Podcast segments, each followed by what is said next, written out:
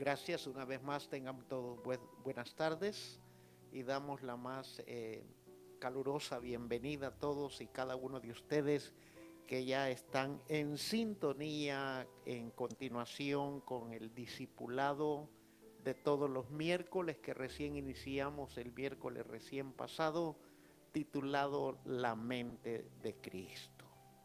Y en esa ocasión, hermanos, hablábamos acerca de un nombre aprendimos del Señor Jesucristo que está en el Evangelio de Juan capítulo 6, verso 35, que él dice, Jesús le dijo, yo soy el pan de vida y el que a mí viene nunca tendrá hambre y el que quede en mí no tendrá sed jamás. Así es que le agradecemos infinitamente sobre todo al Dios Todopoderoso, a quien servimos y evidentemente a hermano que ya allí está pendiente, conectado, eh, quizá tomando nota o escuchando con, con dedicación y con atención. El miércoles pasado vimos que la, una de las características de la mente de Cristo que es viva, basado en Romanos capítulo 8, versos 5 y 6. Esta tarde, con la ayuda del Señor, vamos a ver una segunda característica y si el tiempo nos lo permite, veremos una más. No tenemos prisa por correr, más que todo procuramos y anhelamos que la enseñanza venga de una manera impactante a su vida, a su alma, a su espíritu y todo su ser y sobre todo con el propósito de edificar al cuerpo de Cristo. No perdemos eso de, vista, de edificar, de que la palabra de Dios se haga vida en cada uno de nosotros y que obviamente vaya cumpliendo el propósito por el cual el Señor la envía en, en cada participación que Él nos concede por su gracia. Así es que ya allí en la quietud de su hogar, quizás ya tomó sus sagrados alimentos de la tarde, ya está un poco descansado y queremos pedirle, hermano, que, se reporte, que nos envíe este, allí alguna nota haciéndonos saber que el audio y el video están en, perfecto estado.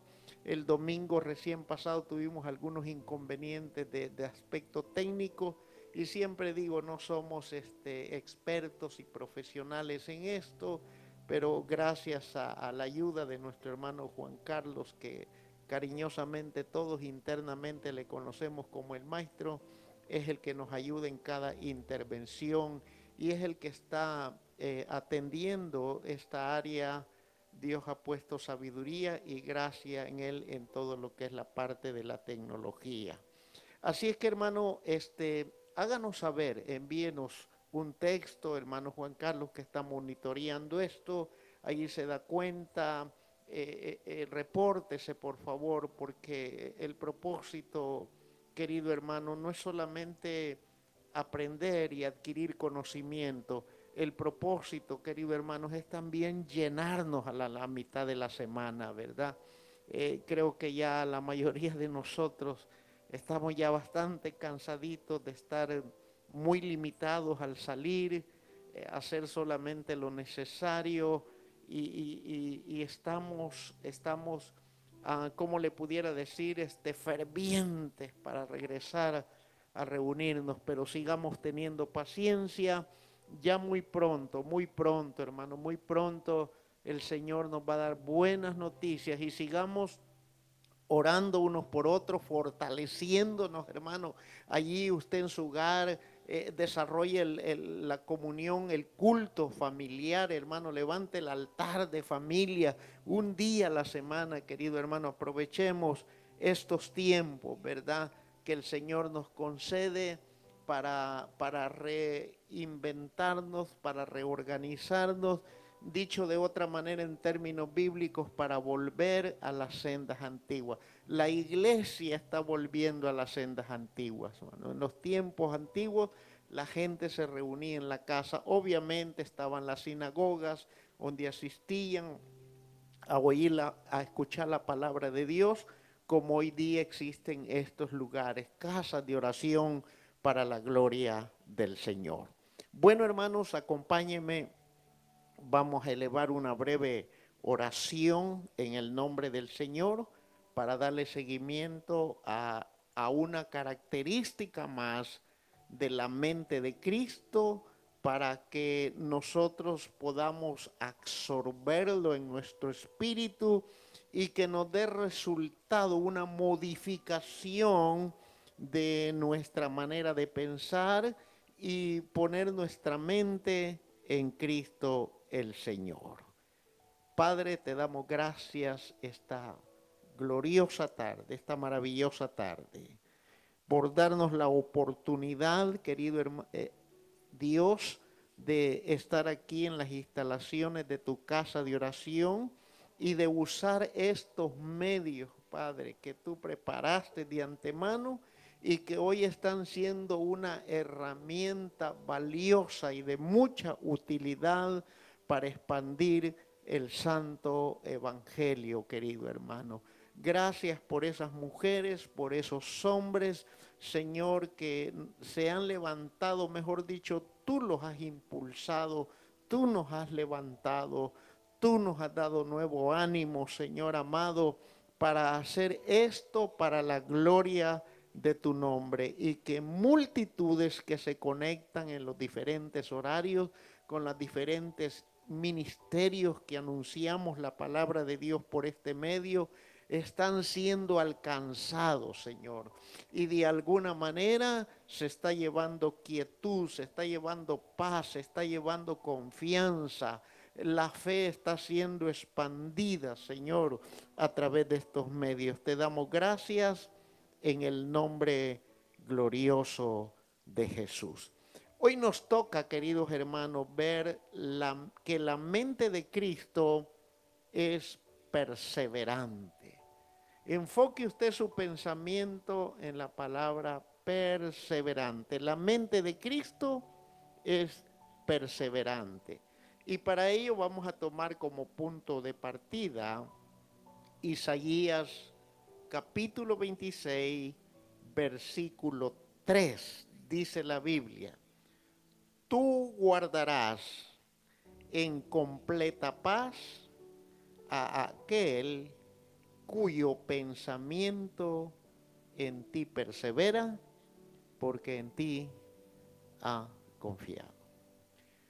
Nótese, hermanos, el consejo que trae el profeta Isaías a la iglesia actual a través de la perseverancia de enfocar nuestra atención a lo que nos produce vida a lo que nos produce gozo, a lo que nos produce eh, bienestar, querido hermano. El profeta Isaías expresa indudablemente bajo la inspiración del Espíritu Santo y, refiriéndose al Padre Celestial, eh, como queriendo parafrasear este versículo, el profeta le dice, yo estoy seguro que tú mantendrás en una total paz a aquel que pone su mente en tu palabra, a aquel que está tratando, que está procurando atraer tus promesas a su espíritu, a su alma. Y lo vas a hacer, Señor, porque esa persona persevera en ti y como resultado de la perseverancia, la confianza de él y ella en ti aumentará y tú te agradarás de esa perseverancia porque en ti está confiando él o ella. Y como resultado de esa perseverancia y de esa confianza en ti, tú prometes que tú lo vas a sostener, tú lo vas a mantener en completa paz.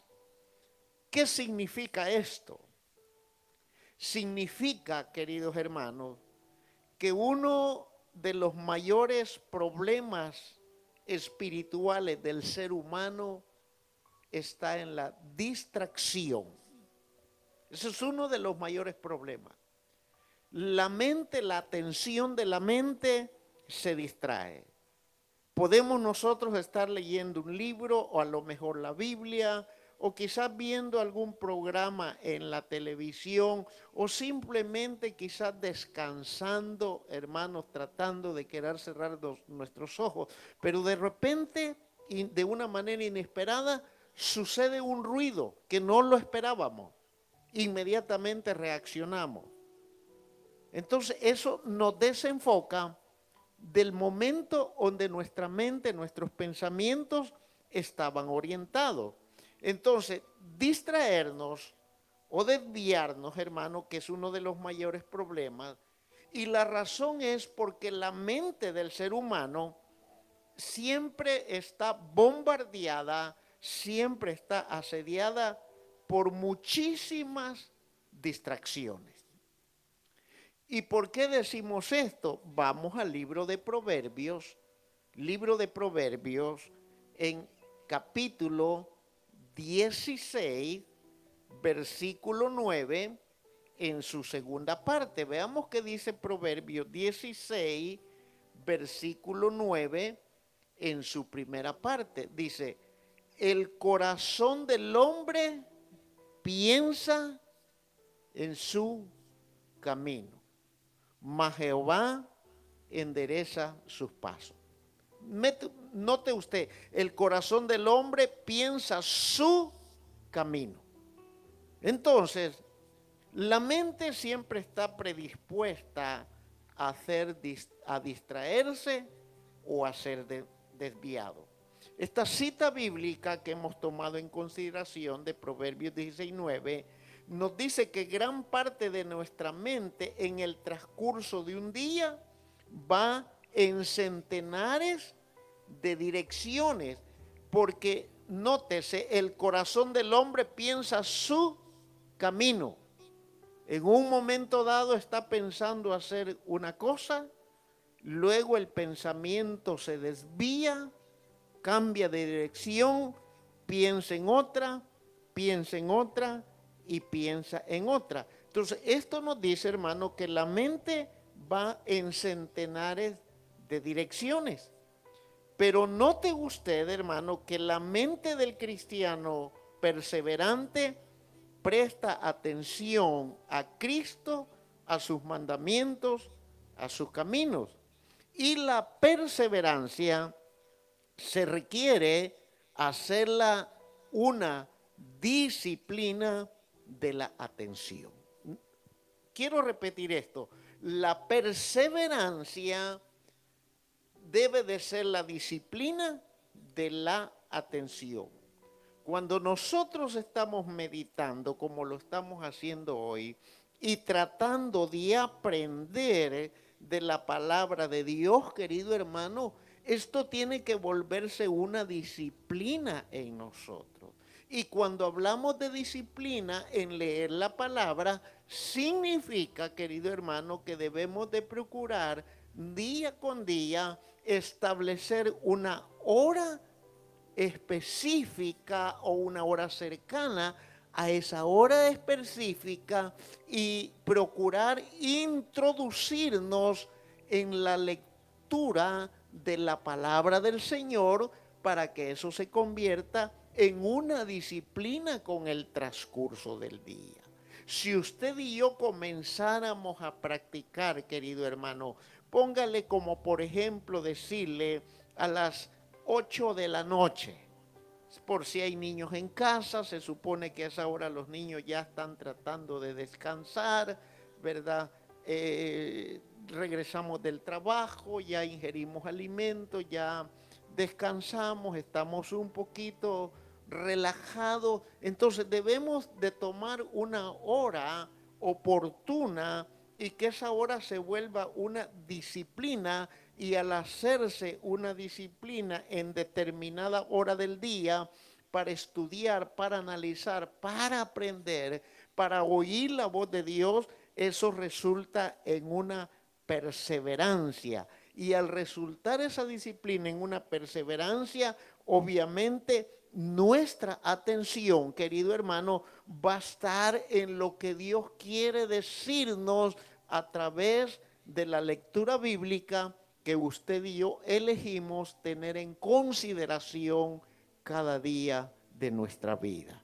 Y al hacer eso, como dice Isaías 26.3, entonces, ¿qué es lo que viene? Que el Señor se va a encargar, dice, de guardarnos en completa paz. El Señor no está diciendo que no vamos a enfrentar adversidades. Lo que el Señor está diciendo que aunque nosotros estemos en medio de adversidades, la paz de Cristo va a reinar en nuestra mente y en nuestros corazones. Mire qué hermoso es esto. Por eso es que el salmista en el Salmo 23 él dijo, aunque te encuentres en valle de sombra de muerte, dice, no temerás alguno, porque yo estaré contigo. Entonces, en medio de las adversidades, en medio de las necesidades que puedan surgir, querido hermano, al desarrollar la disciplina de la perseverancia y al poner nuestra atención en el sabio consejo de la palabra, vamos a tener como resultado que la paz de Cristo va a ser nuestro escudo y nuestro pensamiento ya no se va a distraer, nuestro pensamiento ya no se va a desviar tan fácilmente porque hemos creado una disciplina de atención a través de la perseverancia en la soberana palabra del Señor. Mire qué hermoso es esto, hermano. Qué lindo es esto, saber que Dios está interesado en un total bienestar que nos rodee todos los días de nuestra vida y a cada instante. Por eso es que el salmista en el Salmo 119, querido hermano, versículo 33, él pudo exclamar esto, y yo quiero leerse. Dice, enséñame, oh Jehová, el camino de tus estatutos y lo guardaré hasta el fin. Y el Señor dijo ahí en Mateo, el que persevere hasta el fin, este será salvo. Y el salmista, reconociendo su necesidad de ser instruido, reconociendo, hermanos, que sin Dios Él no era absolutamente nada ni nadie. Él saca este gemir desde sus entrañas y le dice en el Salmo 119, verso 33, enséñame, sé tú mi maestro, oh Dios. Yo necesito que me enseñes el camino de tus estatutos y al aprenderlos, mi responsabilidad va a ser la perseverancia y yo lo guardaré hasta el fin. Déjeme preguntarle, ¿quién hoy no anhela vivir en paz? Yo creo que todos. Y a nosotros que se nos ha dado la promesa, anhelamos vivir en quietud en estos tiempos. Pero si nuestra mente se desvía, si nuestra mente, hermanos, se distrae, y si nuestra mente pone su atención, hermano, uy, Dios mío, mire, a mí me gusta ver noticias y veo noticias por el hecho de ir comprobando la, la veracidad de lo que está escrito en la Biblia, querido hermano. Pero déjeme decirle que últimamente tanta noticia eh, ya no estoy viendo tanta noticia como antes. Porque realmente al final del día, el estar pendiente de qué va a pasar, qué es lo que nos van a decir hoy, ah, en fin, todas esas cosas.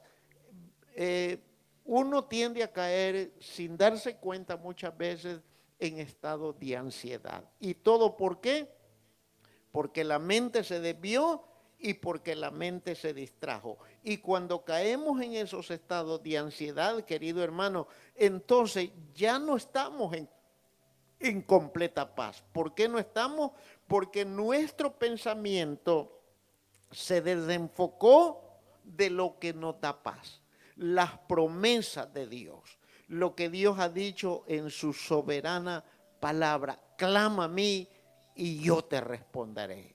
Búscame de todo tu corazón y me hallará. Todas esas, esas palabras maravillosas, hermano, que, que traen aliento, que traen seguridad y que traen firmeza. Y esto es la característica de una mente perseverante.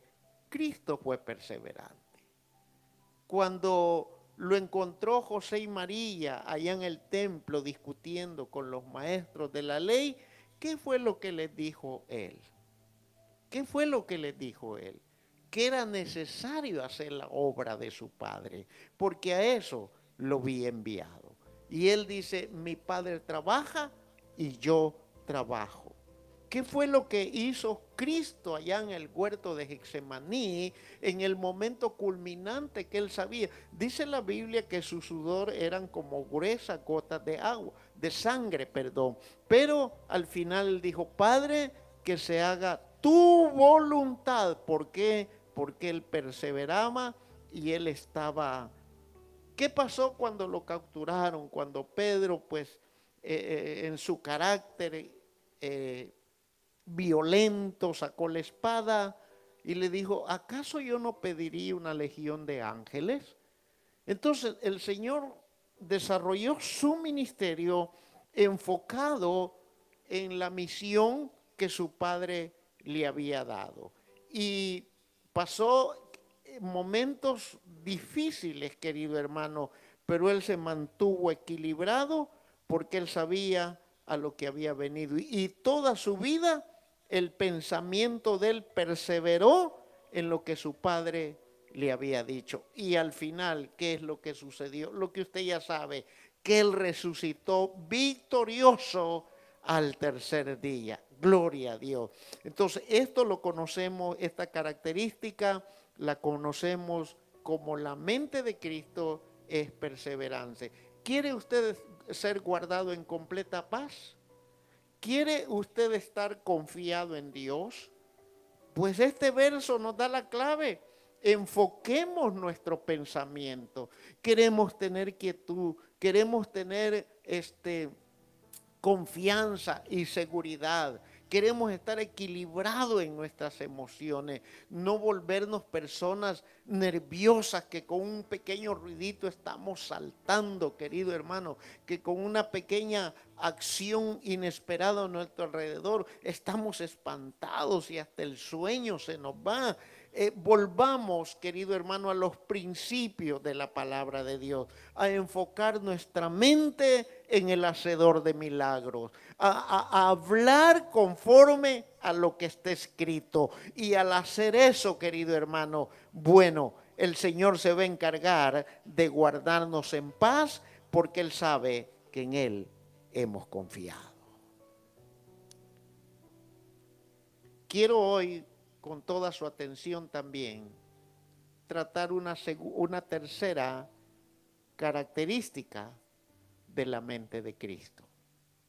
Y la tercera característica de la mente de Cristo es humilde. Oiga, hablábamos la primera característica de la mente de Cristo que es viva. Y acabamos de hablar y tratar de explicar que la segunda característica de la mente de Cristo es perseverante. Hoy vamos a hablar de la tercera característica de la mente de Cristo, que la mente de Cristo es humilde.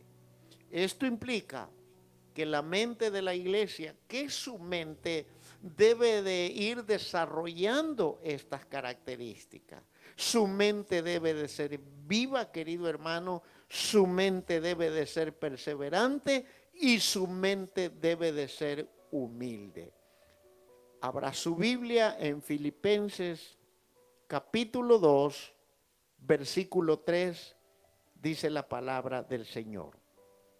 Nada hagáis por contienda o por vanagloria, antes bien con humildad, estimando cada uno a los demás como superiores a él mismo. ¿Qué significa esta expresión del apóstol Pablo dirigida a la iglesia de, de Filipos? Donde él expresa y les dice, miren, por favor quiero, quiero encargarles un asunto, que cualquier cosa que hagan, no la hagan en desacuerdo con sus hermanos. No la hagan como queriendo ganar méritos ante sus líderes o verse mejor ante los demás.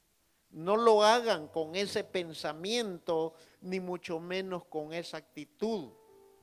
No lo hagan tampoco por verse reflejados con, con em, una sabiduría y una inteligencia y un conocimiento superior a sus hermanos.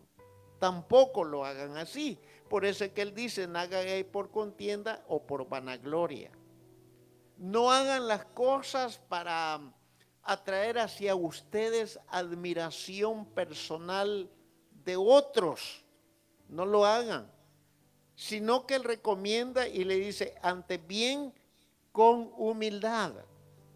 Pero veamos este verso lo que nos está revelando ahorita.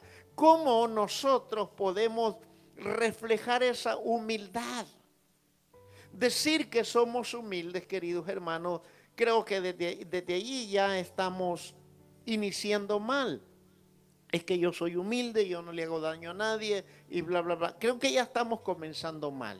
Este verso de Filipenses 2.3 nos da la clave, nos abre el panorama de cómo la iglesia, de cómo usted y yo podemos reflejar esa humildad. La última expresión de Filipenses 2.3 dice, estimando a cada uno, a los demás, como superiores a nosotros mismos. Y aquí está la clave de esto. Significa que lo opuesto a la humildad, yo sé que usted ya pensó que es el orgullo, que es la altivez, es la arrogancia. Eso es lo opuesto a la humildad. Eh, cuando alguien dice a mí, pues conmigo nadie se atreva a decirme nada porque yo lo pongo en su lugar inmediatamente.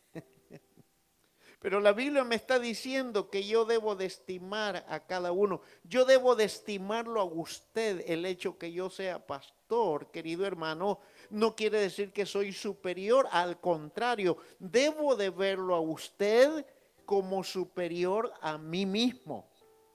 Y así se refleja la humildad.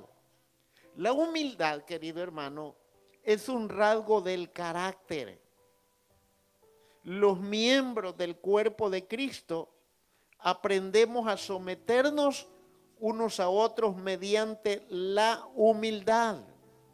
Y a través de la humildad podemos fomentar más humildad al concentrarnos en una genuina apreciación a nuestro semejante. Quiere decir, querido hermano, que debemos de expresar esa genuina apreciación que nos tenemos unos a otros. Y cuando expresamos esa genuina apreciación unos con otros, es que estamos demostrando ese rasgo de la humildad. Porque cuando expresamos la genuina apreciación, que nos tenemos unos con otros como el cuerpo de Cristo, entonces lo estamos estimando a usted como superior a nosotros mismos. Dicho de esta manera, dicho de otra manera, querido hermano, no interesa los títulos académicos. Y no estoy tratando de decir eh, no valen o hay que menospreciarnos. No. No estoy tratando de decir. Lo que estoy tratando de decir que todo lo que sepamos, que toda la preparación académica que por A o B razón hayamos tenido la oportunidad de llevarla a cabo y terminarla con feliz término, querido hermano, eso no nos acredita. La posición social, la posición económica, la obtención de bienes materiales. Gloria a Dios si el Señor nos bendice de esa manera, querido hermano, pero eso no me acredita a mí a verlo inferior a mí, al contrario, de acuerdo a la orientación bíblica, yo debo de considerarlo a usted como superior a mí mismo.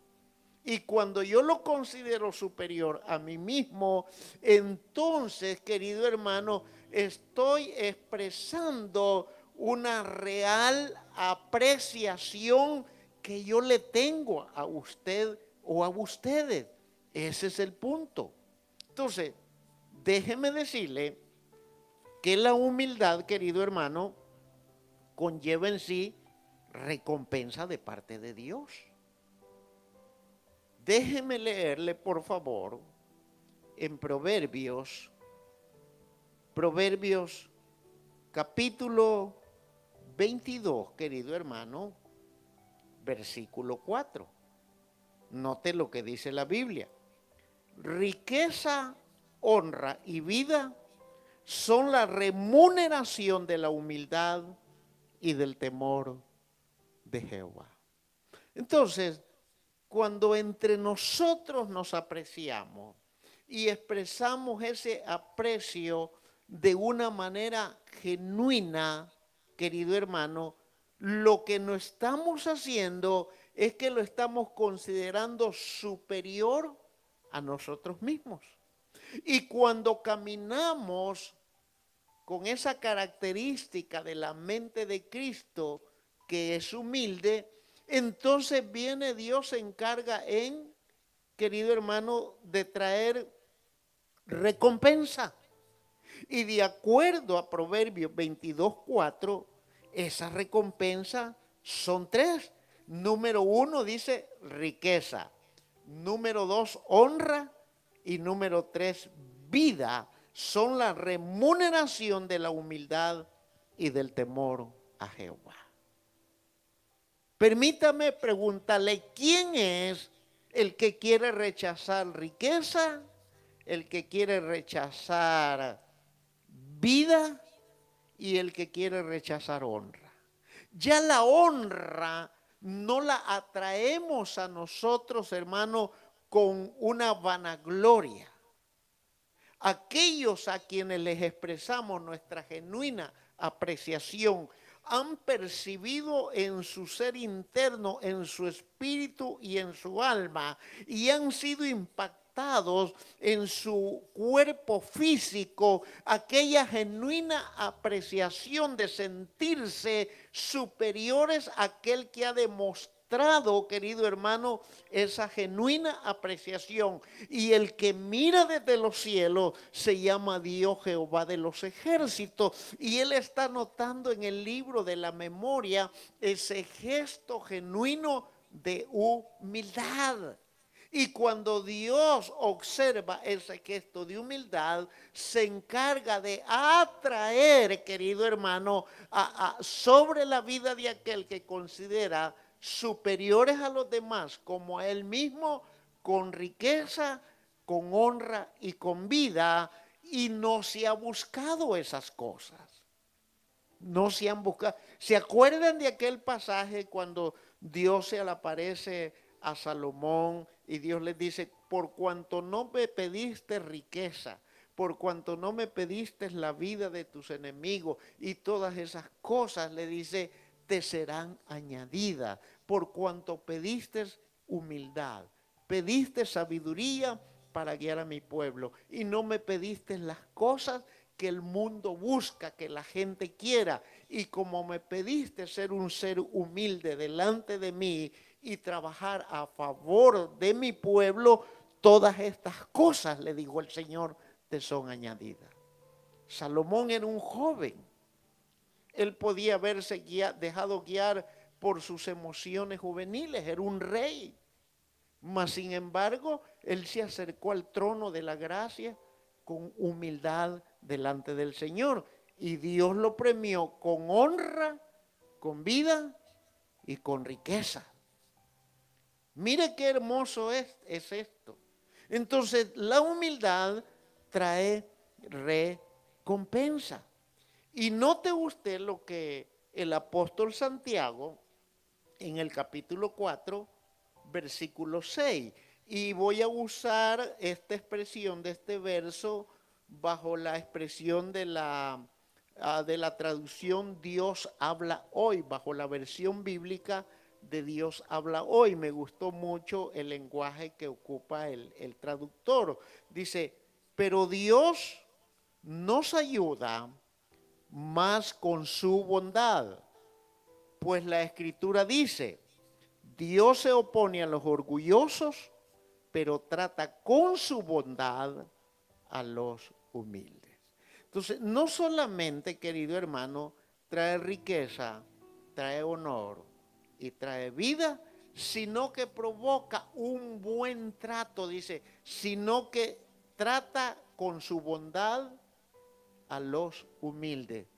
¿Y quién es el que trata con su bondad a los humildes? Dios mismo. Por eso es que Santiago dice, Dios nos ayuda más con su bondad. Dios siempre nos ha ayudado, querido hermano. Dice su palabra que Él hace salir el sol sobre buenos y malos. Hace descender la lluvia sobre justos y pecadores. Dios no descuida su creación. Y si no descuida su creación, mucho menos va a descuidar a los hijos. Pero Él quiere tratarnos de una manera especial.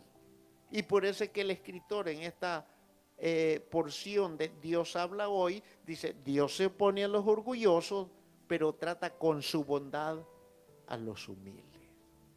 Ahora, pensemos por un segundo. ¿Qué nos separa para que Dios nos trate con su bondad, para que Dios nos premie con riqueza, con honor y vida. ¿Qué es lo que nos separa? ¿Qué es lo que nos distancia? A pesar de todas esas cosas, su palabra dice, aunque vosotros seáis infieles, yo permaneceré fiel. O sea, Dios no nos retira, queridos hermanos, su bendición. Podrá disminuir para disciplinarnos o podrá provocar Él en su soberana voluntad ciertas consecuencias para hacernos volver en razón y reflexionar y que volvamos al camino, hermano, como comenzamos al principio, ¿verdad? Él no nos abandona, pero Él, él está anhelante como buen padre de colmarlos con buenos tratos a nosotros.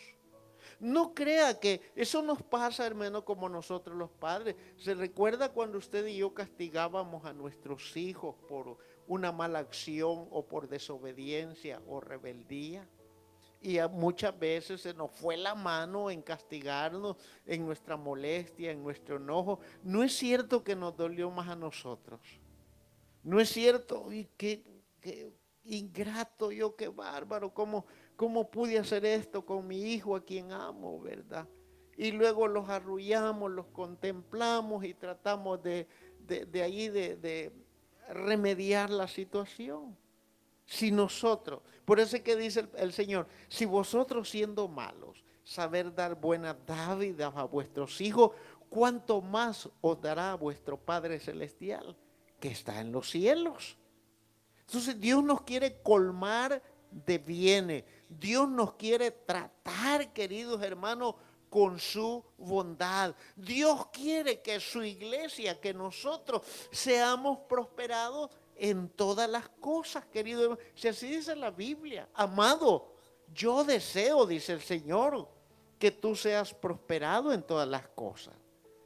Pero también tu alma debe ir prosperando. Así como yo deseo que tú seas prosperado, así como yo deseo prosperarte, yo quiero también que tú crezcas en el conocimiento de mi palabra para que cada día camines y vivas conforme a la semejanza de la mente de mi Hijo amado Jesucristo, quien cuando lo llevaron al matadero como cordero mudo, no abrió su boca en cual no se encontró pecado alguno. Mire qué hermoso. Por eso es que Pablo dijo hasta que todos lleguemos a la estatura, al nivel de la fe del varón perfecto. Todos aquí estamos de acuerdo, hermano, que cuando venimos a Cristo iniciamos un proceso un proceso que va de, gloria en gloria, querido hermano. Vamos siendo transformados de gloria en gloria. Salimos de una gloria y pasamos a otra gloria. Por eso es que el proverbista dijo que el camino del justo es como la luz de la aurora que va de aumento en aumento hasta que el día es perfecto. Y esa es la bondad de Dios sobre nosotros. Él quiere que crezcamos. Él quiere que manifestemos las características de la mente de su amado Hijo cuando Él anduvo aquí en la tierra. Que establezcamos, querido hermano, una diferencia. Que seamos transformadores de ambientes, de atmósfera que no nos quedemos, querido hermano, únicamente con un despertar, con una experiencia, con un momento precioso en el Señor. Él quiere, hermano, que su iglesia, hermano, se convierta se convierta en su manera de ser, en su manera de actuar, en su manera de pensar, que, que, nos convirtamos de nuestros malos caminos, dicho de otra manera, querido hermano. Porque Dios está anhelante, Él está expectante que quiere tratarnos con su bondad. Porque Dios nos ayuda más con su bondad. Pues la escritura dice que Él se opone a los orgullosos. Dígame usted, ¿qué nos hará ganar el orgullo? Tal vez aquí en la tierra ganemos algo, querido hermano. Quizás ganemos respeto, o quizás ganemos más que la gente nos tema más que respeto. Quizás podamos ganar algo. Pero lo que ganemos aquí en la tierra no nos va a servir para entrar a las mansiones eternas. Porque la altivez, la vanagloria y la soberbia, querido hermano, no provienen de un carácter de Jesucristo provienen, querido hermano, de las mentes oscuras, de las mentes diabólicas, de la, sabiduría terrenal, animal y diabólica. De allí proveen esas cosas. Por lo tanto, querido hermano, debemos nosotros de implantar en nuestro pensamiento que los demás son superiores a mí mismo. Y allí nos vamos a despojar de posiciones sociales, de posiciones económicas, querido hermano, y de una serie de cosas que muchas veces, querido hermano, están haciendo un contrapeso para que usted y yo podamos caminar con paciencia esta carrera que tenemos por delante. De una cosa estoy seguro que Dios quiere premiarnos. Dios quiere premiar a su iglesia, Dios quiere premiar a sus hijos. Pero para eso, querido hermano, debemos de desarrollar la mente viva de Cristo en nuestra mente.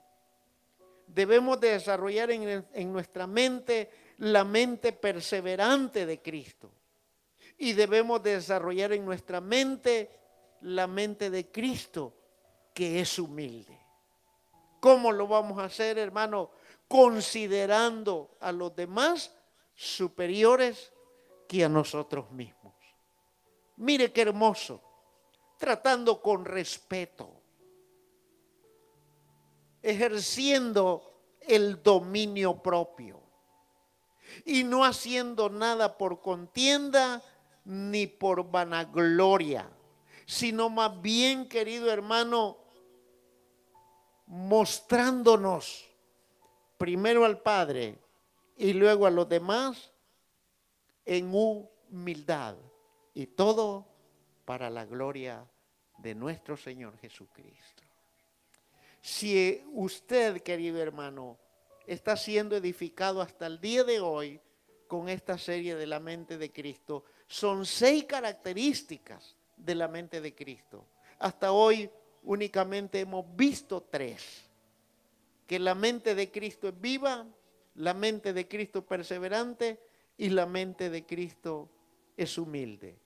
El próximo miércoles, con la ayuda de Dios, hermano, mientras nos mantengamos así, el horario del miércoles es de 8.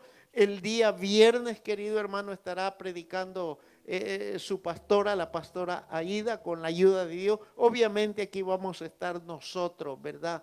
Siete y media y el domingo nuevamente con el favor y la gracia de Dios, querido hermano, a las 10 de la mañana. Por favor, manténganos en sus oraciones. Necesitamos hoy más que nunca de sus oraciones, querido hermano. Y recuerde, querido hermano, acuérdese de, de traer su ofrenda voluntaria, de ofrendar y diezmar para la gloria de Dios, para el sostenimiento de este ministerio, hermano. Hoy más que nunca, usted y yo, querido hermano, debemos de demostrar esa sencillez y esa humildad en esa parte, ¿verdad? Siempre y cuando la bendición de Dios esté sobre nosotros. Él nunca nos ha dejado de bendecir, hermano. Así es que, querido hermano, eh, eh, eh, repórtese, por favor, a través de los medios, háganos saber qué, qué, qué, qué, tan interesante es para usted estas participaciones, qué es lo que usted está absorbiendo, qué es lo que está, hermano, este, aprendiendo. Y comparta esto, querido hermano. Esto, esto es, viene del trono de la gracia. Dios nos ha dado esta manera de hacerlo y, y tomar estos, estas enseñanzas esto es para que usted también compártala. Este, haga, haga el anuncio. No para que multitudes nos vean, no. No se trata de eso, hermano. Sino para que el consejo y el mensaje de la palabra de Dios quede sembrada en cada corazón, querido hermano. Queridos hermanos, les aprecio mucho y una vez más les extrañamos grandemente, querido hermano. Grandemente se les extraña a todos y a cada uno de ustedes. Nuestras oraciones son para con ustedes y a favor de ustedes, hermano. Rogamos al Señor, querido hermano, en nuestros momentos de súplica y de ruego, que el Señor Dios Todopoderoso me los cuide, me los guarde y que cada uno de ustedes regrese con bien a sus hogares, querido hermano. Pero todos unidos, hermano, todos unidos, como dicen por ahí, unidos, sí se puede, hermano. Si todos le echamos ganas, si todos hacemos un esfuerzo, si todos hacemos un sacrificio y nuestras fuerzas van más allá de lo que podemos, querido hermano, vamos a salir adelante en el nombre del Señor y para su honra y su gloria. Cobre ánimo, no se desespere, hermano, esto ya está, le quedan horitas para que esto expire. Yo así lo veo. Y le repito, el pastor, ¿por qué hablará así? Dios le habrá hablado. No, no, no, querido hermano, me baso en lo que dice la palabra del Señor, ¿verdad? Y le vuelvo a repetir, esta breve tribulación momentánea no es nada comparable con la gloria que ha de manifestarse, querido hermano. Imagínese usted lo que está por venir, hermano. Cada periodo de tiempo, querido hermano. Mire, usted sabe esto. El número 40 en la Biblia representa prueba, querido hermano. ¿Qué pasó? 40 años. Israel en Egipto, después de 40 años, Dios levantó a Moisés. 40 años en el desierto, querido hermano. Dando vueltas, entraron a la tierra prometida. 40 días y 40 noches pasó Moisés allá en el monte y regresó con que con una gloria que el pueblo tenía que, que cubrirse el rostro para no verlo, querido hermano, y traía las tablas de la ley. Entonces el número 40, querido hermano, uy, estamos contando con los dedos la famosa cuarentena, pero al final de cada periodo de, de 40 días, 40 noches o 40 horas o lo que sea, querido hermano, yo sé que viene una gloria mayor por lo que está decretado en la palabra de Dios. El Señor Jesucristo 40 días y 40 noches de ayuno, querido hermano. ¿Y qué pasó? Dice que de allí salió en el poder del Espíritu Santo. Y fue bautizado. Y el Espíritu Santo posó sobre él en forma corporal de paloma. Entonces estamos a las puertas para gritar con toda nuestra fuerza y cantar cántico nuevo al Señor, querido hermano, preparémonos, querido hermano, preparémonos que después de todo esto, aleluya, después de esto ha servido para que la iglesia se prepare, para que la iglesia atesore, hermano, para que la iglesia persevere y no eche marcha atrás, hermano. Este tiempo ha servido para reflexionar, para sacar de nuestro corazón lo precioso que Dios ha puesto en cada uno de nosotros. Animémonos unos con otros y seamos perseverantes para la gloria del Señor Jesucristo. Querido hermano, nuestras más sinceras expresiones de bendición sobre usted y toda su apreciada familia. Le bendecimos en el nombre del Señor. Seguiremos orando por todos y para cada uno de ustedes. Muchas gracias por su fina atención y espero que en esta ocasión algo hayamos aprendido. Dios le guarde siempre y que tenga un feliz descanso esta noche y que Dios, querido hermano, le refuerce con nuevas fuerzas para su honra y su gloria. Pase usted muy buenas noches y saludos a todos. Muchas gracias en el nombre de Jesús. Amén.